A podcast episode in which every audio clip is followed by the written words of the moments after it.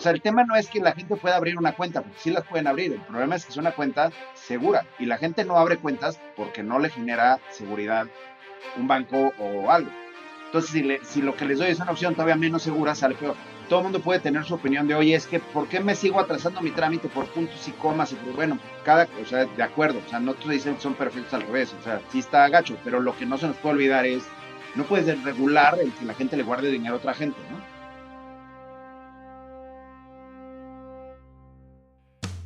Bienvenidos a la Revolución de la Riqueza, el podcast en donde aprenderás que crear riqueza no es magia negra, crear riqueza es una ciencia.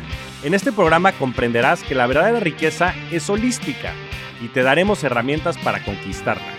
Síguenos en redes sociales en arroba Javier Morodo en Instagram, Facebook, Twitter, LinkedIn y en todas las redes sociales.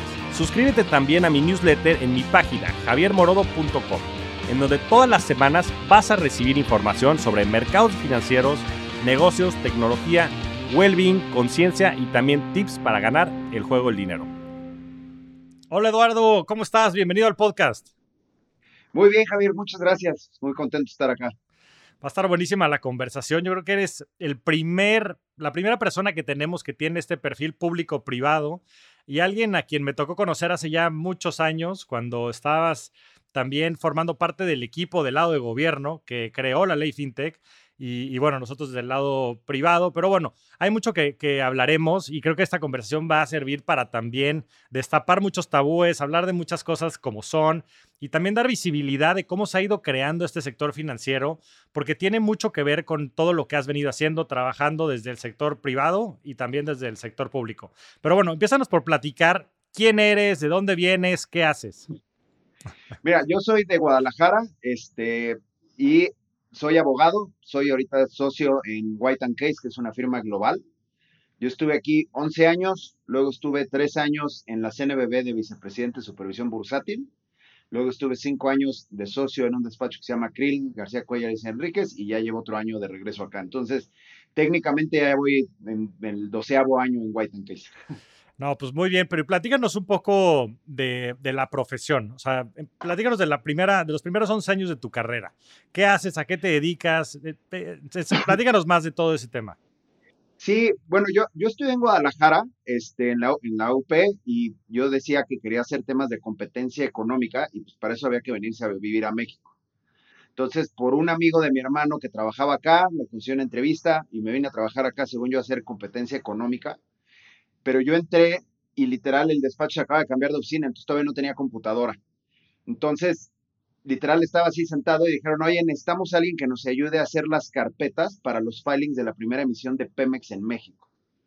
Entonces, literal, me eché mis primeras dos semanas en lo que me daba una computadora, haciendo, sacando copias y metiéndolo en carpetas para ir a llevar a la CNBB y a la bolsa, ¿no?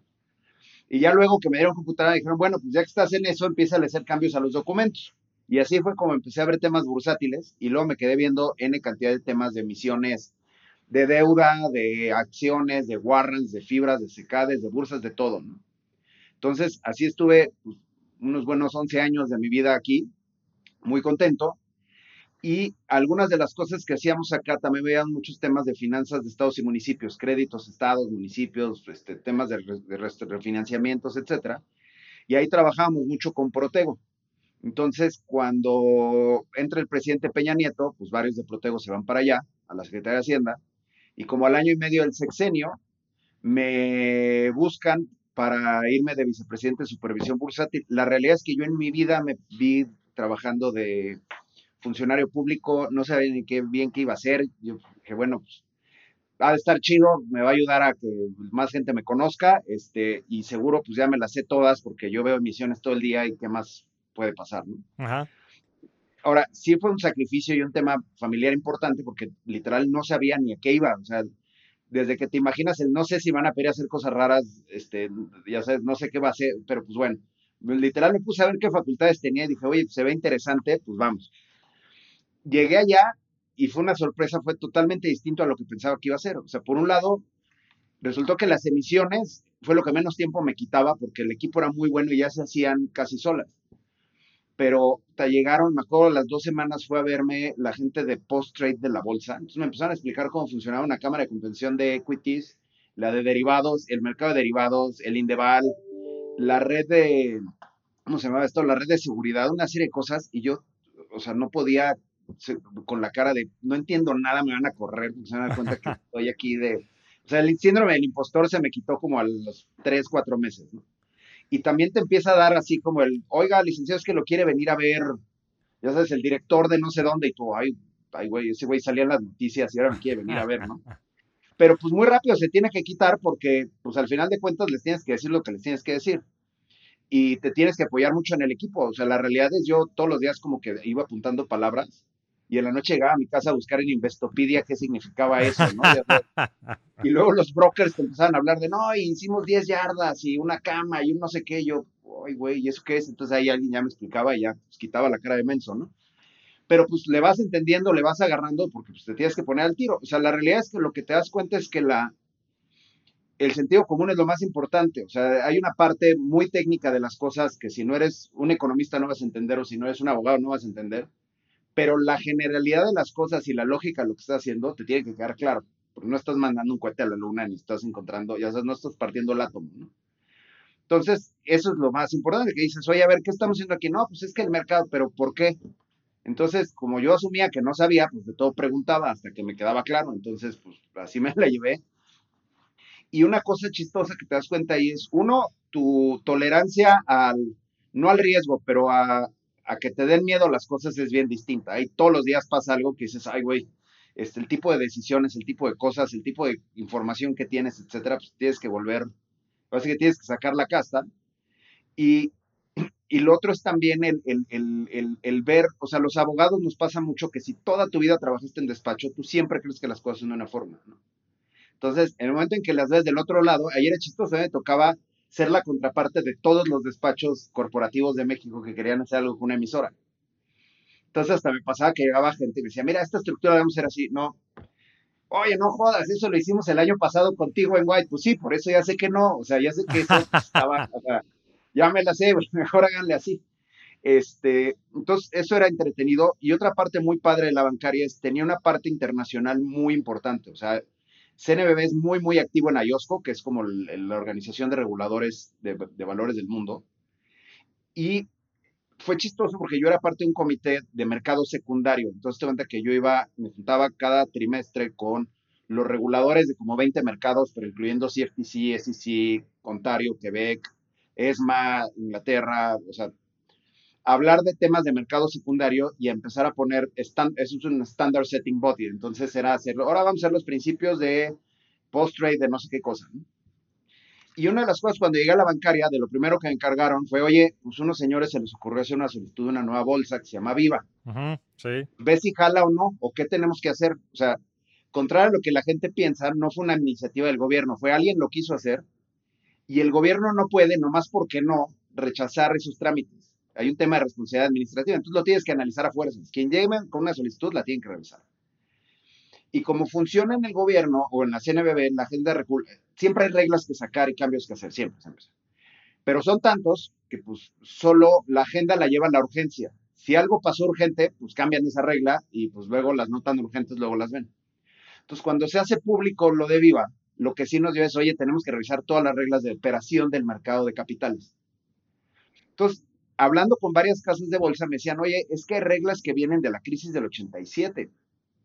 O sea, hay artículos que ya no aplican, que eran muy anecdóticos. Es que además todo el mundo tenía apodos, ¿no? Entonces el, el Popochas le decía al tuercas en el piso de remates, que no sé qué. Entonces puse un artículo que expresamente prohíbe eso, pero hoy ya no aplica, o sea, ya no. Entonces fue, a ver, revisamos otra vez toda la regla y así nos sentábamos horas, a ver, ese artículo, ¿por qué? No, este por esto, ah, ok. Oye, ese, y de repente había unos que nadie sabía por qué estaban. Quítalo. No, pero ¿qué tal que quítalo? Oye, pero no sabemos para qué es, ¿por qué lo dejas? ¿No? Entonces, eso fue un shock ahí. Y, por ejemplo, las reglas del SIC, o sea, por ejemplo, el SIC, el Sistema Internacional de Cotizaciones, las rehicimos. Y hoy el SIC, pues es el 60% de la operación que hay en México, más que el mercado local, ¿no? Porque se, se, hizo más fácil, se cambiaron varias cosas, etcétera. Entonces, hubo cambios que hasta la, o sea, hasta la Bolsa Mexicana de Valores le sirvieron mucho. Este, se hicieron muchos temas de supervisión, se hicieron muchos temas de, por ejemplo, las operaciones de bloques, que son como hacer operaciones estas grandes tipo dark pools, etcétera. Pero además fue entender uno qué es eso, cómo funciona, para qué es y cómo le hacemos. De suerte, un, un socio mío, justo como seis meses antes de que entrara a la bancaria, me puso a leer un libro que se llama Flash Boys de Michael Lewis. Sí, sí, sí, buenísimo. Que ese libro el tema, si lo platicas, suena aburridísimo, que es todo el tema de high frequency traders y cómo el quant trading se andalla a los... A los retailers, sí. Pero pues me aprendí términos y lo que era best execution y cómo funcionaba y todas estas cosas. Entonces cuando llego y me ponen lo de Viva, una de las grandes discusiones era best execution, entonces al menos no puse cara de güey. No sé si lo hicimos bien o mal, todo el mundo se quejó, pero bueno, al menos como que tenía algunas ideas. Pero eso, cuando empecé a ir a Yosco, pues yo me juntaba con los que hacían eso en, todo, en todos los mercados. Entonces era el teto que en los breaks de las reuniones era, oye, oye, espérate, es que cómo le hacen y te puedo marcar y te voy a mandar un mail. Porque las reuniones son en países, en, en, en, en, el, país, o sea, de los miembros dicen, oye, esta la hacemos acá, entonces te tocaba ir a India o te tocaba ir a Brasil o te tocaba... Entonces muchos iban de paseo y yo me la pasaba de teto así de, oigan, es que necesito que me expliquen esto, ya sabes, este, pero cuando nos empezamos a juntar con el gremio, muchos decían, no, es que esto en Estados Unidos no es así. No, ¿cómo no? Mira, aquí tengo un mail de la SEC que dice que exactamente se hace como le estamos diciendo, entonces, este, pues así le vamos a hacer, si no.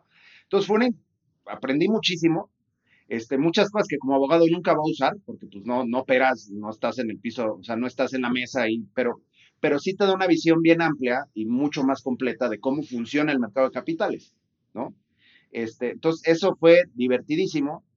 Y en ese momento, además, yo traía pues mil cosas, entre eso le subimos la supervisión a las emisoras porque había un desastre, nadie revisaba lo que subían las emisoras. Ya. Entonces, un día, antes de irme a la comisión, el caso, el ejemplo que puse en mi entrevista fue, tuve un cliente que quiso emitir y le dijeron, es que no subiste notas a sus estados financieros. Oye, las últimas, no, cuatro años. Oye, ¿por qué no les dijiste? Es bien fácil, o sea, abres un PDF y si hay unos párrafos están las notas, si no hay párrafos no hay notas, o sea, no es que veas la suficiencia. No, pues es que no nos da el tiempo. Que oye, eso es una jalada, pues para eso te pagan, ¿no? Entonces hicimos varias cosas de supervisión, se reforzaron muchas cosas y, y ya, y digo, estuve exactamente tres años y luego me regresé a la práctica privada. Y cuando yo estaba saliendo, se, empezó, se empezaron los primeros drafts de la ley FinTech. Entonces, a mí me tocaba estar en discusiones de eso, pero porque querían ver si junto con la ley FinTech mandaban modificaciones adicionales a las leyes bursátiles y financieras. Entonces me echaba toda esa plática y luego entrábamos a lo bursátil. Pero la realidad es que cuando me preguntaban de fintech, yo en la bancaria decía, no, no, no, eso yo no sé, eso véalo con los de allá, porque si así me meto, me van a poner a mí a supervisarlo y no me van a dar gente, entonces, o sea, no, eso va a salir mal. Entonces yo me hacía así, me volteaba para el otro lado. Y menuda sorpresa que cuando salgo de la CNBB, fue donde mucha gente se empezó a migrar de despachos a fintech, ¿no? Está, por ejemplo, Poncho Monroy en, Bitso, etcétera, que ellos lo que me decían es, oye, es que los despachos grandes no nos, no nos hacen caso porque pues, nos ven como cliente chiquito, ¿no? O sea, yo quiero atender a BlackRock, que me va a pagar un startup lo que me paga BlackRock, no. Claro. Y por otro lado, este, si le hablo al socio super senior, la neta no me va a pelar. Y para que me pongan a un güey de mi edad o más joven y más menso, pues tampoco quiero. Entonces dije, no, a ver, yo te ayudo. Y justo Brasil, pues iba a que te diré, yo creo que Brasil en ese entonces estaba más o menos como estamos ahorita, pero cuando sí había lana en los fondos, ¿no? Entonces a todo el mundo le iba bien. Entonces, hablando con despachos brasileños, entonces, oye, ¿cómo le haces? Porque tú tienes a toda la fintech, hay un despacho en particular que se llama Piñero Neto, que tiene así a todos, todos, todos. Este, y nos dijo, mira, al principio pues medio lo subsidias, pero muy rápido los que les va bien crece la relación y ya se quedan contigo. Entonces se pueden volver clientes muy buenos. O sea, ellos literal le ayudaron a, o sea, ellos constituyeron Nubank y pues al día de hoy, imagínate la, la, calidad de cliente que es eso. Entonces, pues fue una iniciativa, bueno, pues vamos a echarle toda la galleta a eso. Y, y, entonces, pues me empecé a meter, por ejemplo, con Bitso, con varias. Me tocó ver la primera, la licencia de Bitso, que fue la primera licencia fintech, etcétera. Fue un proceso muy complicado que, que le tuvimos, o sea, pensado como abogado le tuvimos que invertir mucho, pero a la larga eso pues, te da, o sea, siempre hacer la primera, la neta es que te acaban llegando varias más. Luego fue el boom de la ley fintech y, lo que, y, el, octavo, el famoso octavo transitorio donde podían seguir operando, pero todas tenían que presentar su solicitud en la misma fecha. Entonces fueron épocas así de, ya sabes, 10, 15 solicitudes en los mismos tres días, pues fue una locura pero sí te empieza una visión de todo el mercado, de qué están haciendo, cómo le están haciendo, qué jala, qué no jala, este, qué ideas, o sea, entonces empiezas también a tener mucha sensibilidad de la verdad es que esto no se ve que va a pintar a mucho, y los que te empiezan sí a llamar la atención, pues te dices, oye, le invierto contigo en dedicarte el tiempo para que jale, y cuando jale esto, pues ya nos volvemos una relación más grande del clientote y el cliente, o sea, entonces eso es como que un cambio de chip muy importante para los abogados, para los abogados es muy difícil dejar lana en la mesa como por, por algo somos famosos, ¿no? Pero la realidad es que no es dejarla en la mesa, es más una inversión. Claro. Y entonces eso la verdad es que ha sido muy, o sea, ha sido muy, este, algo muy padre ver todo el sector, cómo se mueve, cómo jala. Las autoridades también ha sido un tema importante porque hubo un grupo de gente que hizo la ley FinTech y se fue, luego otra gente que sacó las reglas y se fue, y luego otra gente que le tocó ver las solicitudes y decían, oye, espérate, pues ¿por qué a mí? Entonces, te había criterios que fueron cambiando, que fueron mutando, había cosas que no les gustaron, y también había muchas fintech que subestimaron lo regulatorio o que o, gente que, pues no sabía de derecho financiero, pero decía que sí sabía y les dio muy mal advice. Entonces también eso generó que de la, o sea, de 100 fintechs igual y 50 estaban muy mal, pero como regulador dices, oye, pues si de la mitad traen temas, pues es un sector que me preocupa, entonces me voy a poner más rudo. Entonces, y luego pues, súmale la pandemia, que todos los planes de negocios que se presentaron en, en septiembre del 2019 y que todavía contestaste en febrero del 2020, pues un mes después ya no servían para nada, ya era otra cosa. Entonces sí era una época de llamadas de, o sea, todo era urgencias, todos eran bomberazos, todo era, pero pues igual, son las cosas que te, ¿no? Que te hacen carácter. Claro. Este, pero ha sido muy divertido, o sea, eso, el tema de innovación, la cantidad de cosas que ves, cómo se va mutando el sistema financiero, porque ya fintech no son solo startups, o sea, fintech es Uber, fintech es Oxxo, fintech es Rappi, fintech es Mercado Libre.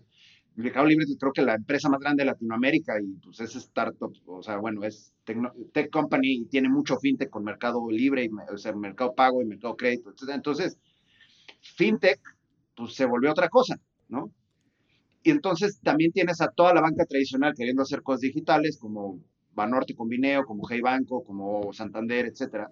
Y tienes al sector normal, o sea, al sector retail o tradicional, ahora buscando ser fintech, como lo de Farmacias del Ahorro, como Liverpool que anunció que va a hacer cosas con Actinver, todo eso. Entonces, Oxo, no Oxo con FEMSA. bueno, Oxo es así como el... Es impresionante cómo hacen las cosas ahí. Este, bueno, hay más, hay más Oxos en México que sucursales bancarias de todos los bancos juntos. Sí, Entonces, una fintech tiene más puntos de venta que toda la banca. ¿no? Este, o sea, y es más, hay una cantidad importantísima de poblaciones que tienen Oxos, dos o tres Oxos, y no tienen una sucursal bancaria. Entonces, es una locura. Y ahora tú imagínate el día que Coca-Cola, que arriba del cerro venden coca, diga, oye, pues yo les voy a, voy a abrir, voy a poner una fintech para no andar cargando efectivo y voy y les, este, les abro tarjetas. O, y eso llévalo a Oxxo, digo, a Coca, a Bimbo, a lo, quien tenga una cadena de distribución, puede empezar a bancarizar, lo cual está muy, o sea, para un país como México está muy cañón. Sí, sí, sí. Vamos a echarnos un poquito para atrás, Eduardo. Platícanos del tema de regulación, porque digo, no lo quiero obviar, pero para mucha gente allá afuera es un tema probablemente algo nuevo. Pero platícanos qué es, para qué sirve, pros y contras, ya que ha estado en los dos lados. A ver, la regulación sí tiene, o sea, a ver, la realidad es, sobre todo en temas financieros, lo que es bien importante, el principio básico es que le estás guardando el dinero a la gente. Suena muy romántico el somos startup y inclusión, etcétera, pero la realidad es, o sea, la falta de regulación, o sea, por ejemplo, ¿qué está pasando con FTX? A ver, FTX operaba como un banco, tomaba dinero, tomaba tus cripto, o sea, imagínate que en vez de cripto fuera dinero, ¿no? Porque, o sea, oye, tomaba lo que le estás dando, tu activo, tu, y, se, y se volteaba y hacía otra cosa con él. Eso es intermediación y eso es dinero. Y ahora, si no lo regulas y no le pones reglas prudenciales de, oye, no agarres el dinero que la gente cree que está disponible al 100%, y lo prestes en cosas súper ilíquidas o súper riesgosas, pasa eso. ¿Me explicó? O sea, lo que le pasó a FTX y lo que le está pasando a todas estas quiebras de cripto es lo que le pasó a la banca hace 200 años y le empezaron a regular y lo que le pasó al mercado de valores en los 20 en Estados Unidos y le empezaron a regular y es lo que le va a pasar a cripto, porque si no, o sea, no puedes confiar en que todo el mundo es bueno y próvido y todo el mundo va a ser siempre lo mejor para ti. Pues no, o sea, la neta es que ya vimos que no. Y hasta con el fundador de FTX, que se pintaba de que era alguien muy frugal y siempre andaba en shorts y por resultó que vivía en un departamento de 40 millones de dólares en las Bahamas y que pues sí le gustaba lo bueno, nomás no los pantalones, ¿no? Entonces, para eso es la regulación, o sea, es el ejemplo de para qué es la regulación. Ahora, tiene que haber una, una mezcla entre, pues, no tanto que hagas lo que quieras, o sea, no tan laxa que hagas lo que quieras y no tanto que no puedas hacer nada. Cada país ahí tiene un approach distinto. Por ejemplo, cuando, cuando yo iba a la CNBB, lo que les decía es, a ver, hazte cuenta que tú tienes una fiesta. Entonces, tú tienes dos formas de hacer que la fiesta no pase nada malo. O sea, tu, tu, objetivo es hay una fiesta, la gente quiere ir a una fiesta y es normal que vaya a fiestas. Lo que no quiero es que la gente se porte mal en la fiesta. Entonces, hay dos formas. No dejes pasar a nadie salvo los que lleven, lleguen así con el rosario y, ya sabes, este, que dicen que no van a tomar. Y entonces pues, tu fiesta no va a jalar muy bien o va a ser una fiesta probablemente medio aburrida, no le subas a la música tampoco porque pues ¿no? O la otra es, oye, deja pasar a, los, salvo a los que sí este plano vengan ya todos este, borrachos, déjalos pasar a todos y que se la pasen bien, pero el primero que se porte mal, lo sacas aguamazos. Entonces, ¿qué pasa? Ese genera un efecto donde, ay, güey, no, pues yo no quiero que me hagan eso, entonces mejor sigo llevando la fiesta en paz, ¿no? Eh, eh, la entrada y la entrada es la regulación y cómo sacas a la gente es, es, el, es la supervisión. Ok. Entonces, México muchas veces lo que era más fácil es, mejor regulo mucho o me pongo muy rudo para dejar entrar a la gente y entonces me ahorro otro problema, porque supervisar, ya estás haciendo la cosa y además te tengo que multar y qué pasa si litigas y entonces yo no tengo gente, etcétera, etcétera. Y ha habido casos en México donde la el enforcement ha salido mal y, acaban los funcionarios demandados y les da mucho miedo.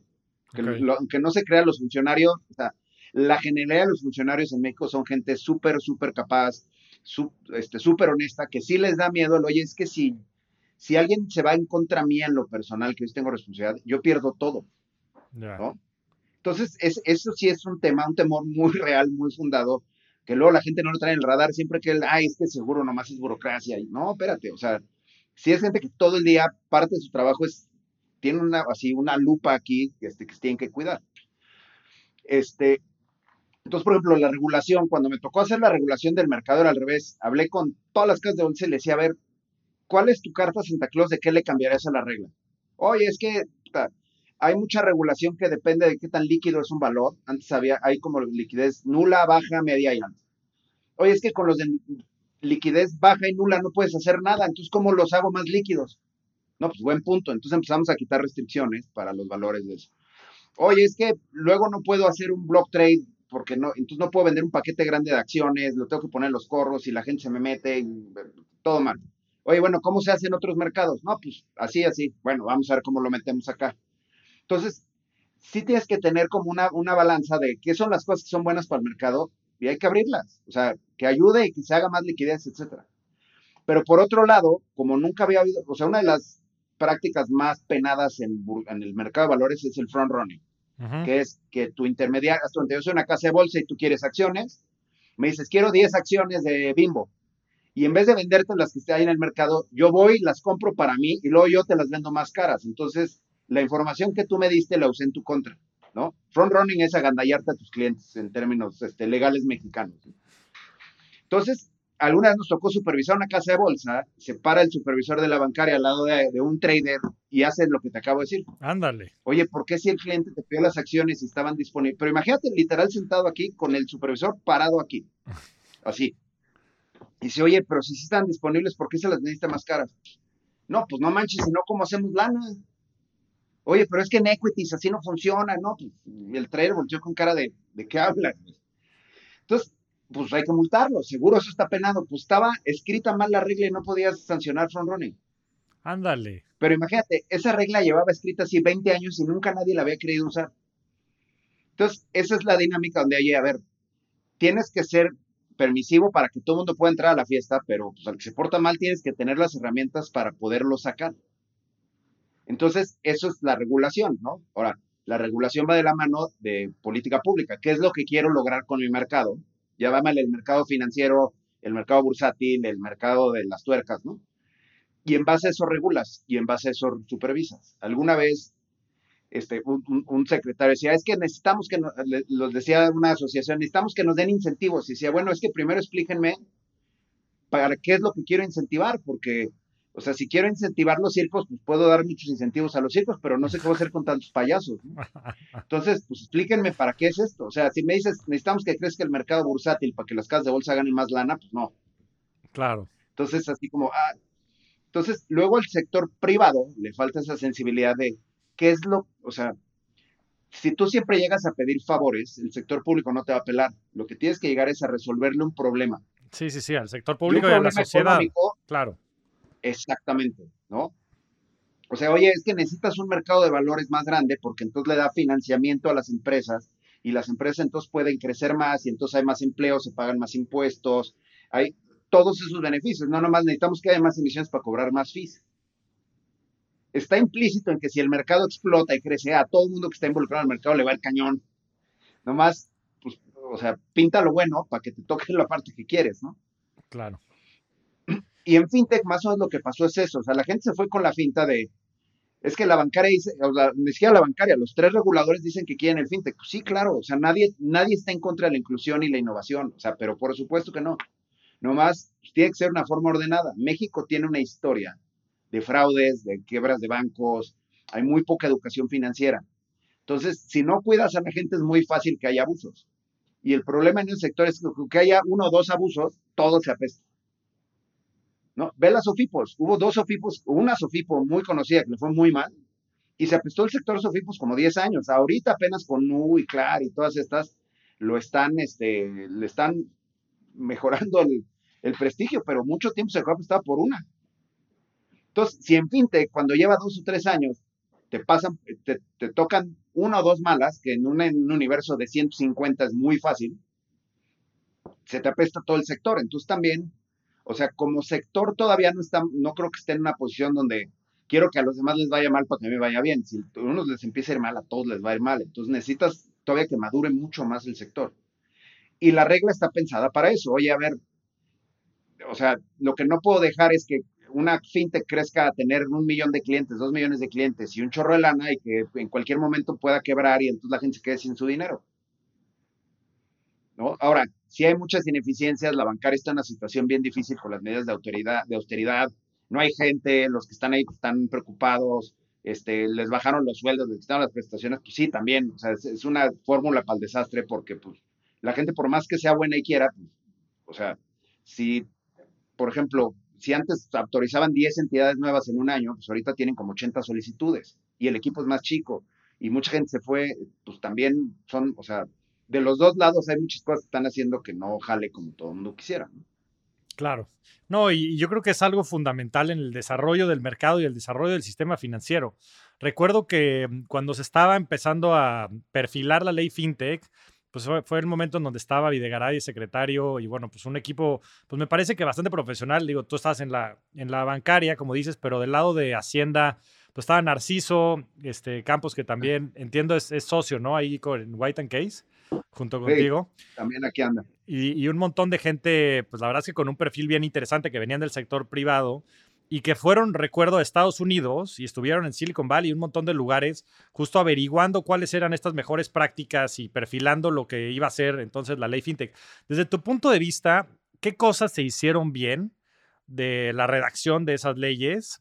Y, de la implementación también, porque como dices, pues unos la redactaron, otros la implementaron y después otros les tocan ahora revisar las solicitudes. ¿Y qué cosas, y qué cosas tú hubieras mejorado? O sea, ¿qué cosas hubieras cambiado? A ver, yo creo que le hubiera dejado un poquito más de flexibilidad. O sea, una cosa que está pasando, se hizo en base, o si te cuenta, le hubiera dejado un poco más de flexibilidad. Hubo una parte que muchos, o sea, que nadie previmos y nadie se nos ocurrió, que era este tema del octavo transitorio. ¿En qué, consiste? Es cuando salió la ley FinTech, ya había empresas que estaban actuando como wallets o como crowdfunding, con interpretaciones, o sea, es un área gris, algunos en el gris más oscuro, otros en el gris más claro, pero gris. Entonces, una muy buena idea fue, oye, no queremos que todo el mundo tenga que cerrar para adaptarse a la ley y luego volver a abrir porque entonces los vamos a matar. Eso fue, yo creo, muy bueno y fue algo, si soy sincero, bastante arriesgado y que, o sea, qué bueno que lo hicieron. Lo que a nadie se le ocurrió es, oye, ¿qué, tantas, ¿qué tan complejo puede ser eso? Entonces, literal, es un párrafo en un artículo transitorio de la ley que dice, pues los que lo estaban haciendo lo pueden seguir haciendo, y si lo dejas de hacer a partir de septiembre del 2019 o no te aprobamos, tienes que cerrar. Punto. Pero eso cuando son negocios financieros tan, tan, tan, tan regulados y tan complejos, pues fue bien difícil de interpretar. Y entonces eso sí se prestó a que hubiera gente que tratara de abusar, gente que no tratara de abusar, y, que el regulador pues, empezara a tomar de repente algunas interpretaciones más, pues, más, más, conservadoras, lo cual se entendía porque además súmale la pandemia en medio. Entonces, por ejemplo, el tema del fintech as a service, banking as a service o lo que sea, Fíjate, entra la pandemia, tienes todos estos modelos nuevos que estás acabando de entender y de repente te empiezan a salir wallets nuevas todas las semanas. Todas las semanas sale un wallet de alguien que, que además se están apalancando en, una, en unos permisos transitorios que todavía no estoy supervisando. Sí, se, se multiplicó el problema. Sí, claro, entonces, y unos lo estaban haciendo muy bien, muy estructurado, y otros sí eran mucho más agresivos. Entonces, la bancaria se, o sea, se espantó y, te soy sincero, fue una discusión en la que estuvimos así en el centro del huracán muchísimo, lo platicamos mucho con ellos, fueron discusiones, la verdad, bastante, digo, no voy a decir enriquecedoras, porque evidentemente no ganamos, ¿no? Pero, pero bastante, o sea, fueron discusiones muy buenas. Pero lo que sí pasó al final es dijeron, oye, a ver, esto no está claro para el cliente, ni dónde está su dinero, ni quién le va a responder. La, el que le está dando la cara al cliente o sea, podría ser alguien con dos mil pesos de capital y cerrar el siguiente día y entonces la gente no sabe ni qué está pasando. Y estamos en media pandemia, entonces, o sea, todo es digital, etéreo, en un país donde la gente se está acostumbrando a eso. Y decidieron decir, oye, ¿sabes qué? Lo que sí vamos a hacer es que a todos los vamos a tratar igual, entonces todo cierra. Los que están bien, los que están mal, los que están más o menos, los que sea, todo cierra. Y entonces cerraron a todos. Entonces, ¿qué es bueno o malo? No sé, pero al menos fueron bastante salomónicos en el tema, ¿no? Este, y otra cosa que pasó mucho en esa época fue, la gente asume que si alguien ya lo está haciendo es porque está bien. Pues no, o sea, la realidad es que la bancaria, los reguladores mexicanos y en casi todo el mundo les toma un rato reaccionar, ¿no? Porque hay un proceso legal en México que dice que primero tienen que investigar, hacerse los elementos, fundar una posible sanción y luego la otra persona tiene plazos legales para contestar. Entonces, que alguien lleve haciendo, es que estos güeyes llevan tres meses ofreciendo cripto en un banco, más acciones, más, güey, o sea, sí, pero eso no quiere decir que lo estén haciendo bien y eso no quiere decir que en tres meses los van a cerrar. Al principio, o sea, en 2019, 2020, 2021, éramos los, es que a mí alguien ya me dijo que esto se puede y que ahí está no sé quién haciéndolo, entonces, ah, ok, güey, yo, yo creo que no se puede. Oye, pues, vale, o sea, yo no te voy a decir que sí algo que no estoy convencido, es irresponsable y, y, todo, y muchos de esos luego regresaban de, oye, pues es que sí lo empecé a hacer, ya me dijeron que no, ahora ya me llegó una multa, ¿qué hago? Pues no sé, o sea, incluso ya no sé siquiera si quiero tomar un asunto de alguien que, ya, o sea, como doctor, ¿no? Imagínate que le dices a alguien que con unas pastillas se le hubiera quitado el tumor, no te hizo caso y llega ya cuando está así, pues dices, yo, ¿para qué lo quiero? O sea, no, no, no es para qué lo quiero, pero es el, oye, o sea, yo te di la solución, no la quisiste y ahora quieres que te venga a salvar en un caso ya imposible, pues espérate, ¿no? Y eso pasó muchísimo. Entonces, sí, digo, sí fue una época curiosa, pero también por el otro lado, lo que sí no hacemos o lo que tenemos que cuidar es, por más que yo haya trabajado en la bancaria y varios de mis socios hayan trabajado allá y conozcamos gente y lo que quieras, la gente, o sea, los reguladores en México no te contestan por ser su cuate, te contestan porque les dices cosas inteligentes, cosas coherentes y bueno, no les quieres pasar bolas rápidas. Que no quiere decir no pelearte, o sea, si están mal, pues se vale decir, oye, estás mal, pero lo que no va, lo que, o sea, ni, ni, te, ni te regalan nada, ni te hacen favor, o sea, te atienden porque les, o sea, ahora sí que te atienden porque les dices cosas coherentes, ¿no? Lo mismo que te pasa con cuates, que cuando te habla alguien con ideas chidas, le quieres tomar la llamada y platicar y vamos a ver cómo lo hacemos. Pero el güey que siempre te habla a pedirte lana y sabes que no te va a pagar y que siempre dice, güey, no tengo lana y lo ves en, ya sabes, en Instagram, en Burning Man, pues dices, ese güey ya no lo va a contestar. Es lo mismo, ¿no? Es sentido común, como bien decías, ¿no? Sentido común. Oye, Eduardo, a ver, ahorita con, con, todo esto que dices, o sea, me queda claro, como decías, que pues, hay ciertos incentivos y también hay una intención detrás de cada uno de los gobiernos, ¿no? Y de lo que quiere la administración dirigida por el presidente y después cada una de estas instancias, ¿no? Eh, me parece que pues, en el sexenio que fue Peña Nieto y estaba Videgaray y demás, pues mucho lo que se quería impulsar era innovación y también temas como de inclusión financiera, ¿no? Y había recursos, había gente pues con ciertas capacidades como ustedes que les permitían el poder pues, liderar estas iniciativas, como fue el tema de la ley FinTech. ¿Cuál te parece que, dadas las circunstancias que estamos viviendo ahorita y de la administración actual, sea la intención del gobierno ¿no? y, y del regulador? O sea, ¿qué es lo que están intentando hacer ahorita? ¿O qué es lo que pueden hacer, si quieres verlo de otra manera?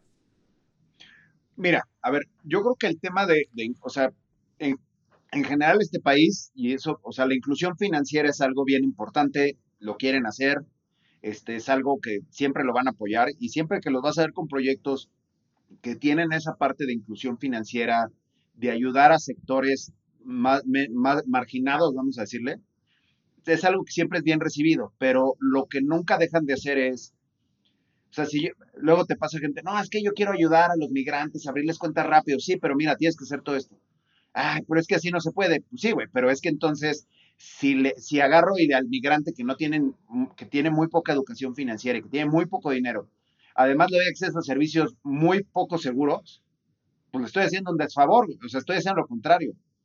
O sea, el tema no es que la gente pueda abrir una cuenta, porque sí las pueden abrir, el problema es que es una cuenta segura y la gente no abre cuentas porque no le genera seguridad un banco o algo. Entonces, si, le, si lo que les doy es una opción todavía menos segura, sale peor. ¿No? Claro. Entonces, mucho va por ahí. Ahora, sí en la práctica, hay, o sea, todo el mundo puede tener su opinión de, oye, es que ¿por qué son tan, o sea, ¿por qué me, por qué me, por qué me sigo atrasando mi trámite por puntos y comas? Y por, bueno, cada, o sea, de acuerdo, o sea, no te dicen que son perfectos al revés, o sea, todos luego nos quejamos mucho y los tiempos y, la, y oye, es que no me contestan, y sí, sí está gacho, pero lo que no se nos puede olvidar es, no puedes regular el que la gente le guarde dinero a otra gente, ¿no? Pero te diría, la competencia sí les interesa mucho, pero sobre todo les interesa la estabilidad.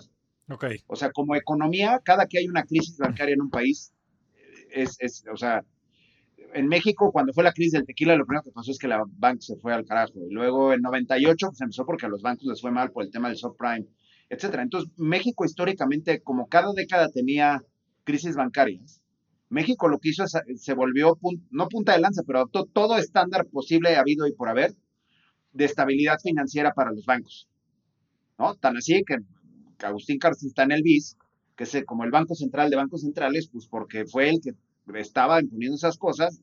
Y, vamos, sí es impresionante que alguien de México ahora sea, tenga un puesto así de relevante. Pero mucho de eso viene, oye, es que ya no queremos que nos vuelva a pasar esto. Y en cambio hoy en México, pues tienes una banca donde el principal, o sea, BBVA México representa la mitad de BBVA en el nivel mundial y Santander es una de las principales subsidiarias y así te vas. Este, entonces ellos lo que no quieren es generar vulnerabilidades al sistema financiero por permitir, de, o sea, por que la innovación se vuelva una vulnerabilidad al sistema financiero. Entonces lo cuidan mucho, son muy celosos de esa estabilidad. Sí, no, y en eso tiene razón. La verdad es que la estabilidad financiera del, del país es algo, pues hasta inclusive mejor que en Estados Unidos, ¿no? O sea, este efecto este, que tuviste de cascada en Estados Unidos por lo de Silicon Valley Bank y todo lo que pasó, pues en México te viste inmune, las tasas de capitalización están mucho más sanas en el país. Y digo, y eso en sí tiene también sus complicaciones, ¿no? Y su dark side, como yo digo.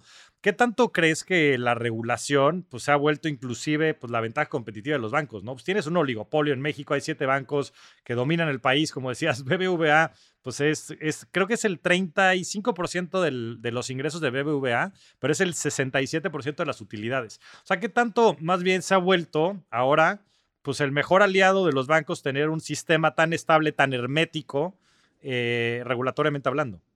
Sí, a ver, ese es un tema, incluso por ejemplo en, el mercado de valores, cuando estaba en la bancaria, como que el tema era, a ver, ¿cómo le hacemos para que crezca el mercado?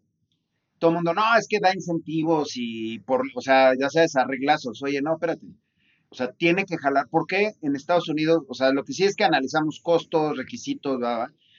¿Por qué en Estados Unidos que es tan caro? Que todo el mundo le tiene miedo a la SEC, que te puede, ¿por qué allá sí van y se listan?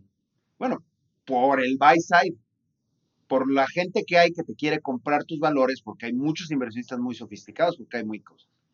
En México lo que nos pasaba es te volteabas y le decías a las casas de bolsa, oye, ¿cómo le haces para que crezca el mercado? Bueno, es que las Afores, ok, a ver, las Afores son un mercado muy particular, pero son 10, de las cuales en realidad como 5 o 6 son activas en... ¿Qué más? O sea, ¿dónde están las aseguradoras? ¿Dónde están las operadoras de fondos? ¿Dónde están los asesores en inversiones? Ah, no, no, no, no, no, no, ¿qué, güey? O sea, entonces te empiezas a dar cuenta, por ejemplo, las operadoras de fondos tienen el, casi, o sea, hay operadoras más grandes que Afores. Hay operadoras muy grandes. Que históricamente un fondo mutuo en teoría es el que puede ser un, puede tomar más riesgo, es un fondo activo, tú decides en qué inviertes, etcétera, y todos están en renta fija. Todos están En, en, en, renta fija de corto plazo. O sea, todos hacen lo que tú puedes hacer en CETES directo, pero sin pagarle a la operadora. ¿no? Sí, cobrando el 2%, cobrando el 2 o el 3%. O sea, es más alto. Entonces un día les digo, oiga, ¿no les da pena que CETES directo es más rentable que todo? O sea, el 80% del mercado de fondos, no, es que, no es cierto. O sea, bueno, sí es cierto y seguro me van a odiar las operadoras que no digan esto, pero si era lo oigan, güeyes, hagan, hagan algo más. Pero como muchas de las operadoras son de grupos financieros que tienen banco, el banco lo que sí hace es necesito más captación, entonces sácalos del fondo de liquidez y mételos al pagaré bancario. Entonces no me conviene tenerlos en vehículos más complejos. Y también el mexicano, el que sí tiene lana, en cuanto puede abre su cuenta en otro lado y tiene la lana afuera, ¿no? Este, entonces también son incentivos que dice, oye, necesitas crear un mercado retail en México.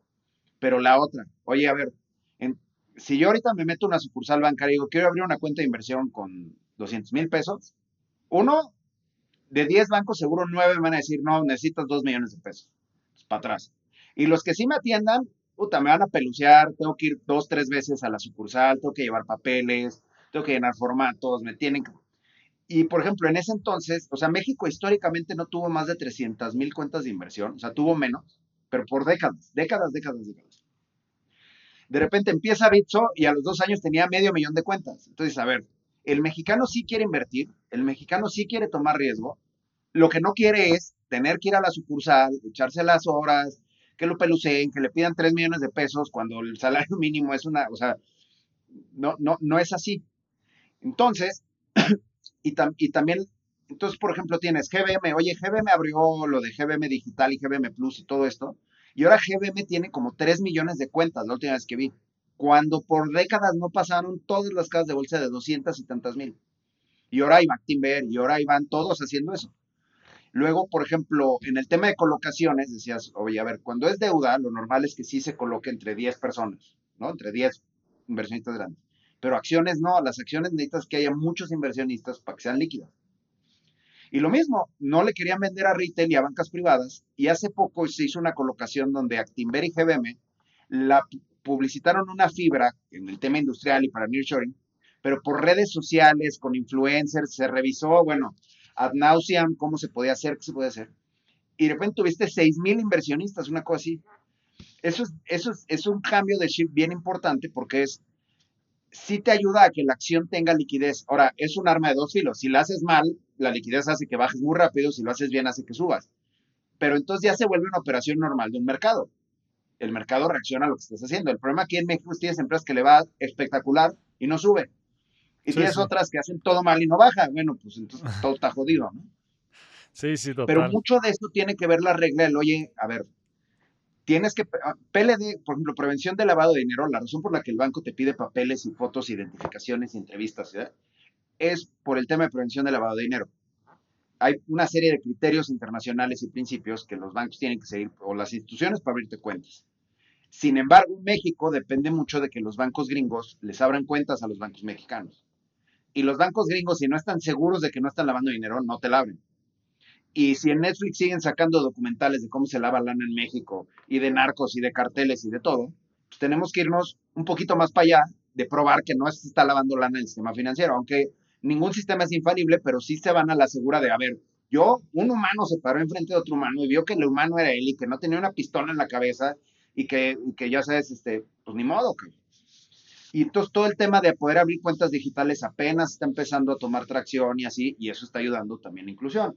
Ahora, eso esperemos, por ejemplo, en el mercado de valores, como decía, con los GBMs, incluso con los Flinks y con varios de estos, ya se vio que sí hay mucho interés, nomás lo que necesitas es hacerlo accesible a la gente, ¿no? Totalmente, sí. GBMI creo que ya tiene más de 5 millones de cuentas y, y, mucho ha sido a través de eso, ¿no? De poder, pues sí, crear productos y servicios accesibles y fáciles de usar porque el interés existe. Pues ¿quién no va a querer hacer lana, ¿no? Y más, inclusive, pues, lo mismo de setes directos, ¿sabes? Tienes toda la razón, o sea, nos debería dar vergüenza el tipo de productos y servicios que después hay en la banca. Ahora, ¿cómo se rompe ese oligopolio? Y déjate tú el oligopolio, porque sé que eso después molesta mucho y es un gran headline, pero ¿cómo se crea inclusión financiera? O sea, ¿tú crees que los Nubanks, inclusive los Banco, todas estas iniciativas digitales, los spins este, de Oxxo, o sea, ¿cómo, crees que se, vea el mercado en, en 10, 15 años? O sea, ¿sí, sí crees que se, que se vaya a dar esta proliferación de productos y servicios digitales? Este, ¿Crees que haya mucha más inclusión? ¿Crees que haya más competitividad? ¿Crees que, o sea, hay un dato que me pone así a hervir la pinche sangre es que los bancos tienen más de, de 5 millones de millones de pesos, 250 mil millones de dólares, que son más que las reservas internacionales del país en cuentas a la vista, al 0%. Y digo, me lleva la chingada. Alguien tiene que parar con esto, porque sí creo que también a nivel incentivos, pues los bancos tienen un incentivo de perpetuar la ignorancia financiera, porque les conviene que la gente deje su dinero al 0%. O sea, este, en fin, es un tema simplemente de incentivos, no es de ser bueno ni de ser malo, es de incentivos. Pero ¿cómo crees que se vea en 10 años el mercado, en 15 años con todo este tema digital y con todo lo que está pasando? Mira, yo creo que lo más relevante es un tema de, educación financiera. A ver, en un, en un mercado de, de libre comercio, o sea, el problema es, si tú forces a los bancos a que paguen rendimientos, que entras a otra serie de dinámicas donde, ¿y quién va a decidir cuál es el interés mínimo que tiene que pagar un banco y por qué? ¿Por qué va a ser dos y no tres? ¿Por qué va a ser 15 y no cuatro? ¿Qué efectos tiene el capital? ¿No? Entonces, cada banco maneja su liquidez distinto y tendría que ser capaz de decidir qué interés quiere pagar. O sea, fine, ese es un tema de, mercado. De mercado. Lo que falta es que la gente se lo pida. ¿Por qué? O sea, si hay bancos que te pagan intereses, o sea, por ejemplo, Inbursa CETES y hay una cuenta de Hey Banco que paga casi CETES. O sea, tú explícale a un gringo, yo tengo mi dinero a la vista pagándome el 11% y todos van a querer mandar su lana para acá y depositarlo en Inbursa. Y ahí déjate el IPAP, ¿no? Pues tienes el full fade and credit del ingeniero Slim, que está, a veces hasta es mejor. Pero el problema es que la gente no va y abre esas cuentas. La gente va y abre la del banco que está más cerca y que le paga cero, ¿no? Y hasta lo ves en, por ejemplo, una cosa a mí lo que una de las cosas que aprendí en la CNB que me dejó impresionado, siempre hay ongoing casos de fraudes. Pero, pues, por ejemplo, los que me tocaban a mí eran casas de bolsa. Entonces estás hablando de gente de más lana. O sea, gente que tuvo un patrimonio y que tenía ahorros relevantes. Y siempre había el, oye, es que el operador de la casa de bolsa, no sé qué, en tal ciudad de provincia, se desapareció con lana. Pero ¿cómo tenía lana, güey? hablas con los afectados y te decían, no, pues es que yo con Juanito me juntaba todos los martes en el Talks, echarme un café, me decía de mis inversiones y yo le daba dinero. Güey, ¿cuánto dinero le dabas?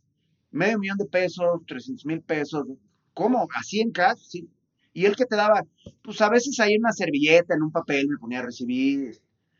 Güey, o sea, ¿cómo generas esa cantidad de dinero y no sabes nada de qué pasa con tu dinero? O gente de, oye, pero a ver, en tus estados de cuenta no salía reflejado ese dinero. Ah, no, no, los estados de cuenta estaban en un sobre en el cajón, no, pues a mí Juanito, diario me daba una hoja donde decía, mira, aquí tiene, dice que tienes dos millones, y luego él me apuntaba más fideicomiso de inversiones 18, entonces tienes 18 millones, y pues yo eso tomaba. O sea, no, no lo puedes creer, o sea, lo creerías de gente con pocos recursos escasos, que no ha tenido, pero gente que sí ha tenido acceso, o sea, que tiene una, vida eh, profesional relevante, que, genera un ingreso importante, que no sepa eso, eh, o sea, sí se, pues, o sea, como que eso fue muy revealing, eh, perdón por el anglicismo, pero sí dices, ¿cómo, cómo es posible, no?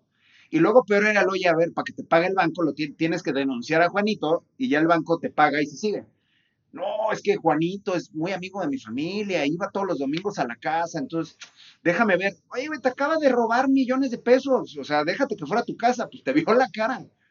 Y, o sea, eso decías, es impresionante que si no hay educación financiera a esos niveles, si lo llevas más abajo, menos hay educación financiera y menos la gente va a pedir cosas, ¿no? O sea, ¿por qué los productos han ido cambiando y mejorando? ¿Por qué mejoran los servicios? Porque la gente se lo pide. O sea, ya sabes, si yo, o sea, si yo soy un banco del G7 y nadie me está pidiendo depósitos a las cuentas, o sea, rendimientos a las cuentas, pues, ¿para qué los voy a dar?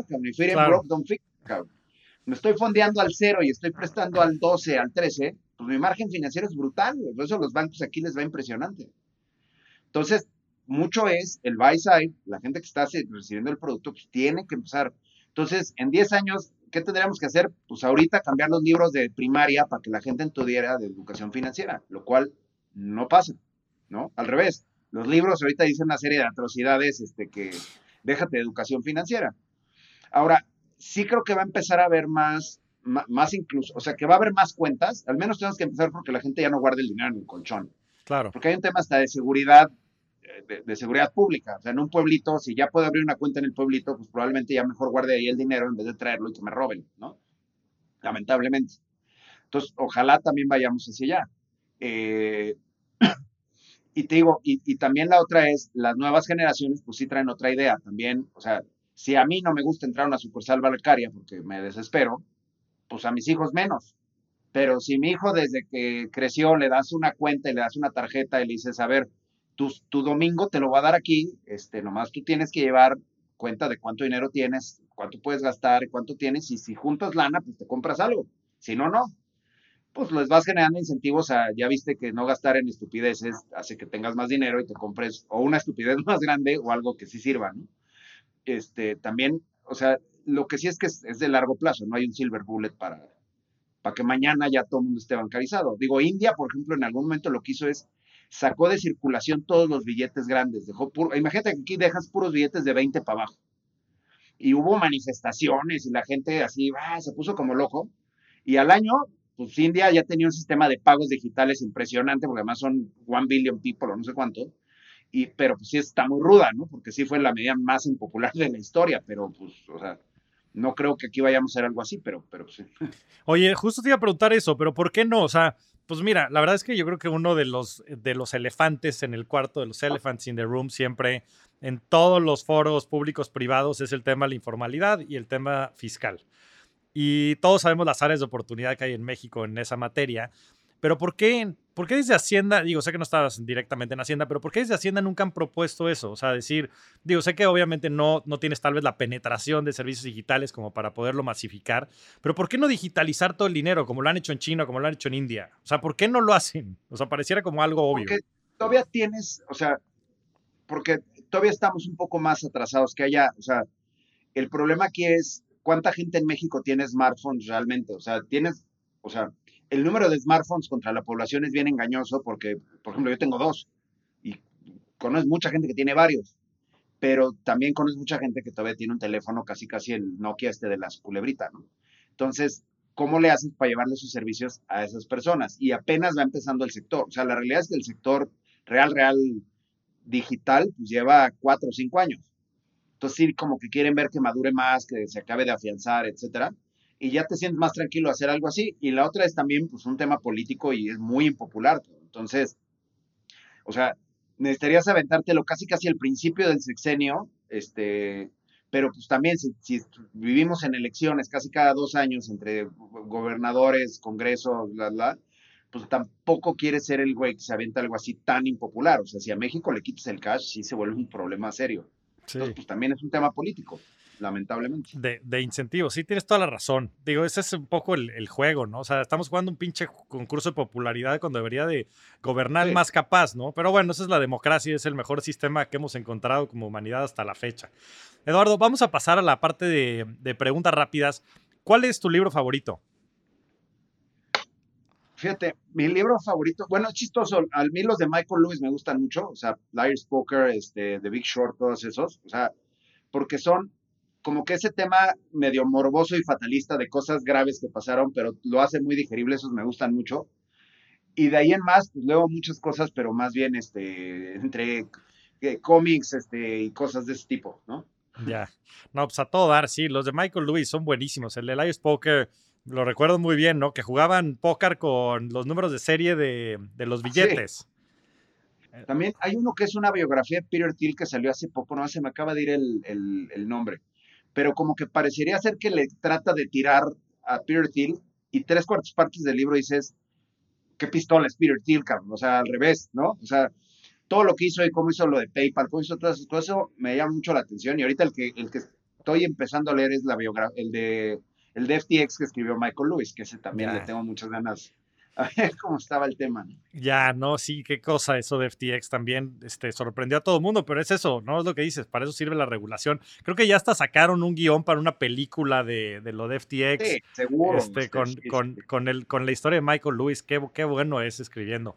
Platícanos un hábito que hayas adaptado y que te haya cambiado la vida. Pues mira, uno, bueno, una cosa que se me quedó de cuando estaba en la comisión es porque luego veo que hay mucha gente que dice, no, yo me levanto y los primeros 20 minutos no veo el celular o no. Yo lo contrario, yo me levanto y lo primero que hago es veo noticias, como para ver cómo, está, cómo va a estar mi día. En la bancaria mucho dependía, oye, es que hay una noticia de que pasó algo en Estados Unidos, entonces el mercado va a bajar, entonces ya sabía que el día tenía que estar así. O a tal emisora hizo tal cosa y pues se me volvió un problema a mí. Entonces me quedé el hábito de diario ver las noticias, o sea, y no es que leas ya sabes, los artículos de opinión, pero como que te vas a ver encabezado, saber rápido qué está pasando, como para ver qué va a pasar ese día en el mundo y ver si no vas a tener algún, algún bomberazo, ¿no? Y el otro, pues trato de hacer ejercicio, me cuesta mucho trabajo, pero sí, eh, yo he tenido problemas de columna y sí digo, es que si no hago fuerza ahorita, a los 50 voy a aparecer con bastón y viejito, entonces como que estoy bien preocupado de tener una vejez digna, entonces pues hacer ejercicio. Qué bueno, qué bueno. Sí, la calidad de vida es importantísima. Justo me acabo de echar un podcast con, con Alan Abruch que me dejó boquiabierto también de, pues lo, digo, de la, de la, medicina preventiva, ¿no? Y todo lo que tenemos que estar haciendo para mejorar nuestra calidad de vida. Hablando del tema de la bancaria, te iba a preguntar y se me fue, y creo que es buen momento. ¿Cuál fue el caso más difícil que te tocó ver en la bancaria? Porque digo, no sé si estabas, pero bueno, el de Bultic fue bien, bien duro cuando fue el famoso de Dazonos. Pero, pero ¿cuál fue el más, más difícil que recuerdes? Mira, a mí me tocó después de Bultic o sea, yo entré y ya había pasado Bulti. De lo más tenso que me tocó ver, digo, yo obviamente no puedo decir mucho, pero fue toda la investigación de OHL, cuando se multó a OHL, es, fue un tema, y lo de Viva, o sea, porque lo de Viva lo que tenía era, todo el mundo pensaba es que el gobierno quiere apoyar a Viva, y la realidad era no, o sea, al menos yo, mi, mi, mi, mi plan macabro era, es que por esto voy a poder hacer un chorro de cambios a las reglas. Ya. Entonces yo traía a todo el mundo así en las casas de bolsa, nos juntábamos una vez al mes con todos los directores de casas de bolsa y era a ver, ¿Qué quieren cambiarle a la regla? ¿Cómo le hacemos? Vamos a hacer esto, vamos a hacer aquello. Oye, esto sí no jala, esto sí, esto no, etcétera. Pero cuando, cuando salió el proceso, todavía había gente que decía, ay, güey, hubieran cambiado esto. Güey, ¿por qué no me dijiste? Estuviste en 10 juntas. Puta, pues no te creí, güey. Dije, no, pues pelas, güey, y ahora a ver quién te vuelve a abrir la puerta, sácate, ¿no? Eso, este, y también otra cosa, por ejemplo, algo que hacía mucho es me juntaba con gente que les, o sea, que era relevante en el mercado como para tener feeling de qué estaba pasando. O sea, digo, como muy rápido me di cuenta que no sabía muchas cosas de lo que estaba pasando, pues la forma era enterarte. por ejemplo, con las Afores, con los directores de inversión de las Afores me juntaba mucho. decía, es que si a ti te pasa algo, a mí se me complica toda la vida. Entonces, al menos quiero saber cuándo me va a llegar el guamás. O sea, ya sabes, no quiero nomás sentir el choque, al menos poder voltear y, ya sabes, hacerme bonita cuando me va a pegar el camión, güey.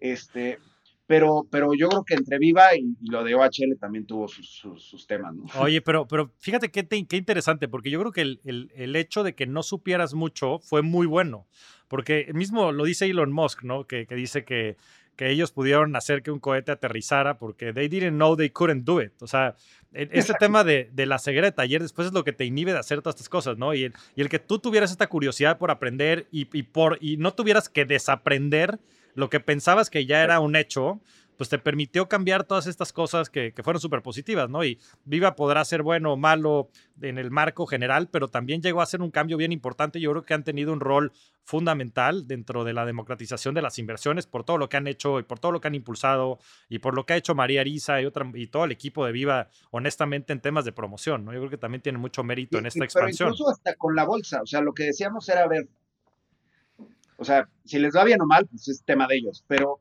oye, hoy tenemos un jugador haciendo promoción del mercado. Pues, tener dos no debería afectar, ¿no?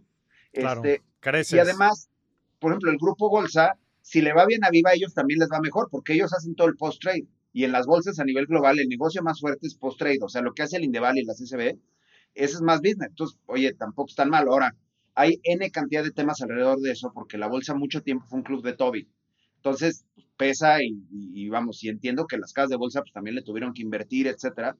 Pero hasta sirvió, había casas de bolsa que literal estaban en incumplimiento de requerimientos de sistemas como por 5 o 6 años. Entonces, cuando llegó lo de Viva, a fuerzas lo tienes que hacer, entonces a fuerzas tienes que actualizar tu sistema.